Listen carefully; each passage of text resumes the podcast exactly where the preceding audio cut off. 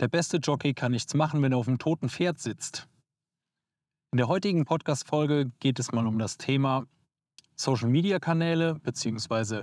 still- oder brachliegende Social-Media-Kanäle. Alles weitere, wie immer nach dem Intro. Heute nutze ich mal die Zeit der Autofahrt, mal gucken, wie die Qualität der Podcast-Folge wird. Ähm, bin gerade ein paar Meter unterwegs und habe mir gedacht, ich probiere es einfach mal aus, während der Autofahrt einen Podcast aufzunehmen. Ähm, also wie gesagt, wenn die Audioqualität jetzt nicht so ist wie bei den letzten Podcast-Folgen, bitte ich das zu entschuldigen.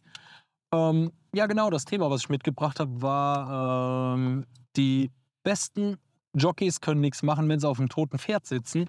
Und das übertrage ich jetzt einfach mal auf Social-Media-Kanäle. Und zwar ähm, bin ich eben durch, äh, durch LinkedIn durchgegangen und habe mir relativ viele Profile angeschaut von Geschäftsführern, von leitenden Personen. Und bei ich würde fast behaupten, 95 Prozent aller Profile stand, dass die noch nie etwas veröffentlicht haben.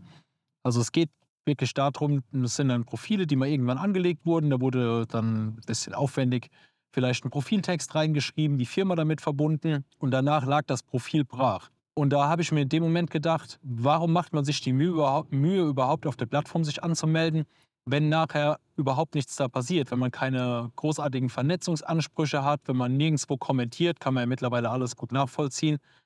Und ähm, da frage ich mich dann, da geht relativ viel Potenzial verloren.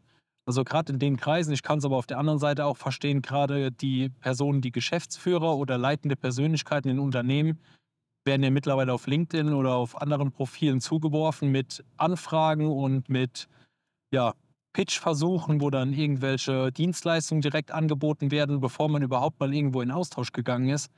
Und von daher kann ich es auch nachvollziehen, dass man vielleicht dann irgendwann anfängt, die Plattform zu meiden.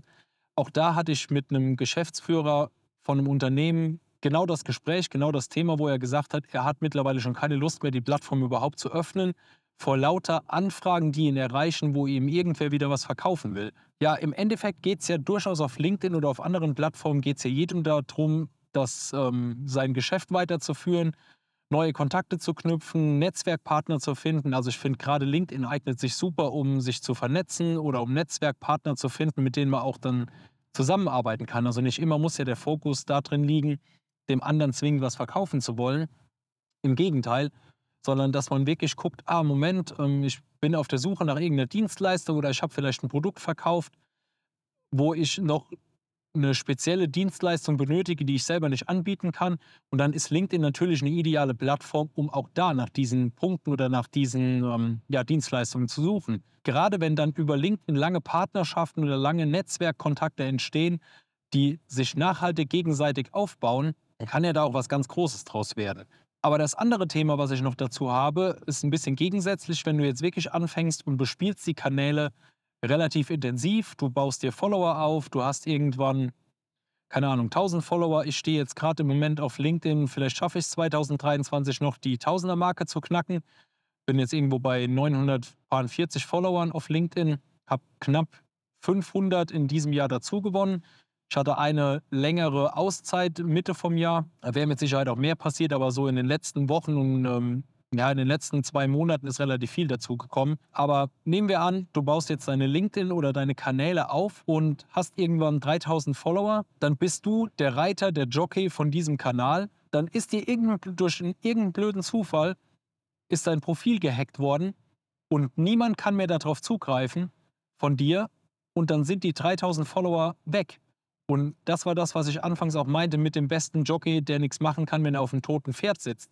Dann hast du ein Profil, wo du keinen Zugriff mehr drauf hast, mit 3000 Kontakten drin.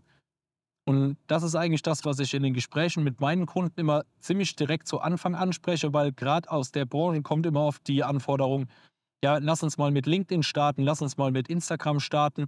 Und dann frage ich immer relativ direkt oder relativ schnell, was planst du denn überhaupt damit? Willst du neue Kunden generieren? Willst du neue Mitarbeiter aufbauen? Willst du einfach deine Markensichtbarkeit, deine Markenbekanntheit stärken? Ich versuche immer direkt zu Anfang den Kunden mitzuteilen, dass sie aus diesen gewonnenen oder aus den gewonnenen Followern auf den Kanälen direkt mehr machen müssen. Also wirklich müssen. Ich versuche dieses Wort eigentlich tunlichst zu vermeiden, aber in dem Fall ist es wirklich so, weil du läufst halt Gefahr, dass dir die ganzen Menschen verloren gehen, wenn du sie nicht in irgendeinen anderen Kanal mit reinziehst, beispielsweise eine Newsletter-Kontaktliste, die du auf jedes Newsletter-Tool übertragen kannst.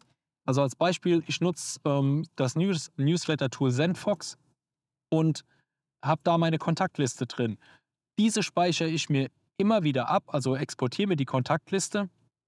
Und wenn ich irgendwann mal sagen würde, ich wechsle zu einem anderen Dienstleister oder der Dienstleister, der hat jetzt, der hat jetzt aufgehört, in dem Bereich sich zu positionieren, da ist irgendwie, die sind bankrott gegangen, weiß aber, was der, äh, weiß der Geier, dann habe ich die Möglichkeit, diese Kontaktliste zu nehmen und in ein anderes Tool zu übertragen. Und ich kann quasi direkt on the fly weitermachen und erreiche aber die Personen, die ich wirklich erreichen will, über die Kontaktliste, über die, die ähm, ja, über dieses Tool, was ich verwende.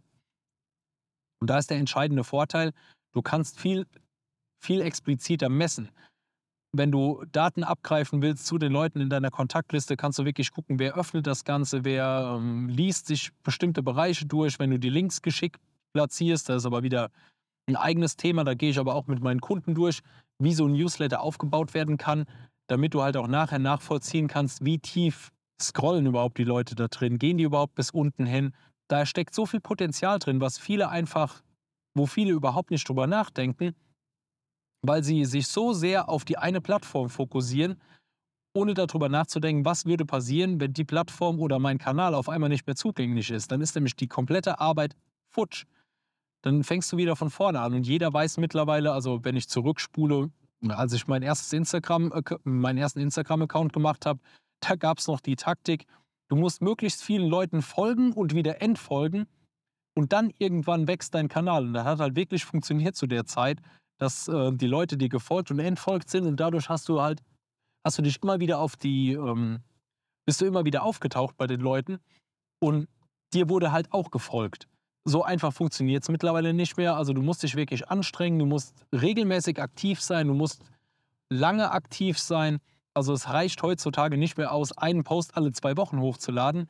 Auch das war zum Beispiel was, was ich heute bei den vielen Profilen gesehen habe, die ich überprüft habe.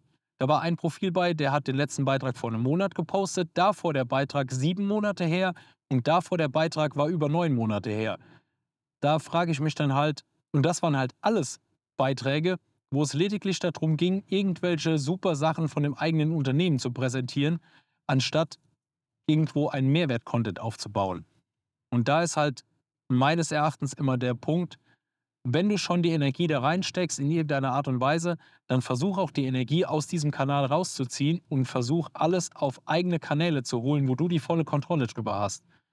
Und dann wird auch was draus, dann kannst du die Leute gezielt anschreiben, du kannst ein CRM-System nutzen, wo du dir noch Notizen zu den einzelnen Personen machen kannst, um halt wirklich aus den Daten nachher Kunden, Mitarbeiter, was auch immer zu machen. Und dein Unternehmen wächst halt nach, wächst halt wirklich nachhaltig. Weil nur auf eine Plattform zu fokussieren, ist halt nicht erfolgsorientiert.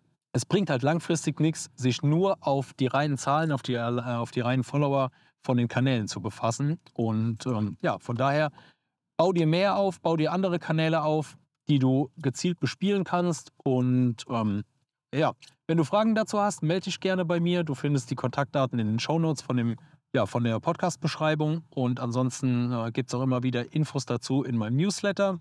Auch da, den Link findest du in meinen Shownotes. Und da würde ich sagen, bin ich raus für heute. Ich hoffe, es war nicht ganz so dramatisch mit der Audioqualität. Ich werde gleich auf dem Rückweg vom Einkaufen noch eine Folge aufnehmen. Und dann gucken wir einfach mal, wie es war. Ansonsten gibt es danach die Folgen wieder ganz normal bei mir aus dem Büro. Und ich bin raus für heute, wünsche dir noch einen schönen Tag und bis zum nächsten Mal. Ciao.